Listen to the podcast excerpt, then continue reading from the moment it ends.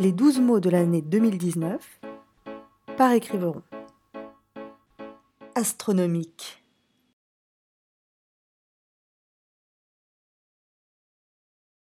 Au début, ce n'était qu'un jouet, un jouet grossièrement fabriqué et commercialisé en Hollande, qui permettait de grossir les objets que l'on regardait à travers lui.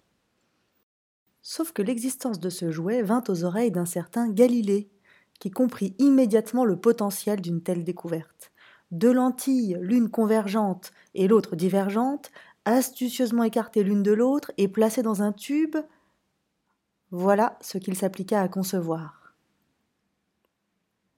Après plusieurs essais, ne regardant ni au labeur ni à la dépense, j'en suis arrivé à construire un instrument qui agrandit les objets plus de huit fois. À la profonde stupeur de sa seigneurie et du Sénat de Venise tout entier, je fis la démonstration de ma lunette. À travers la lunette, ils ont découvert des vaisseaux qui ne sont apparus à l'œil nu que deux heures plus tard.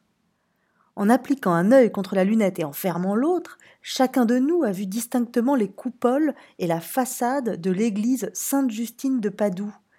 C'est de la véritable magie. L'église de Padoue est à trente-deux kilomètres de Venise, écrivit-il. Nous sommes le 20 août 1609 et Galilée vient de mettre au point la première lunette, pas encore tout à fait astronomique, car évidemment ces messieurs les sénateurs l'envisagent essentiellement comme un outil de défense contre les envahisseurs. Mais délaissant les préoccupations terrestres, Galilée a préféré lever les yeux pour pointer sa lunette vers le ciel.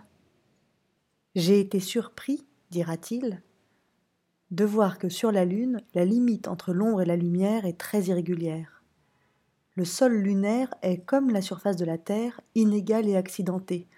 Contrairement à ce qu'a cru une armée de philosophes, la Lune n'est pas un corps céleste parfait. Les poètes parfois le croient encore, mais n'est-ce pas ce que l'on attend d'eux?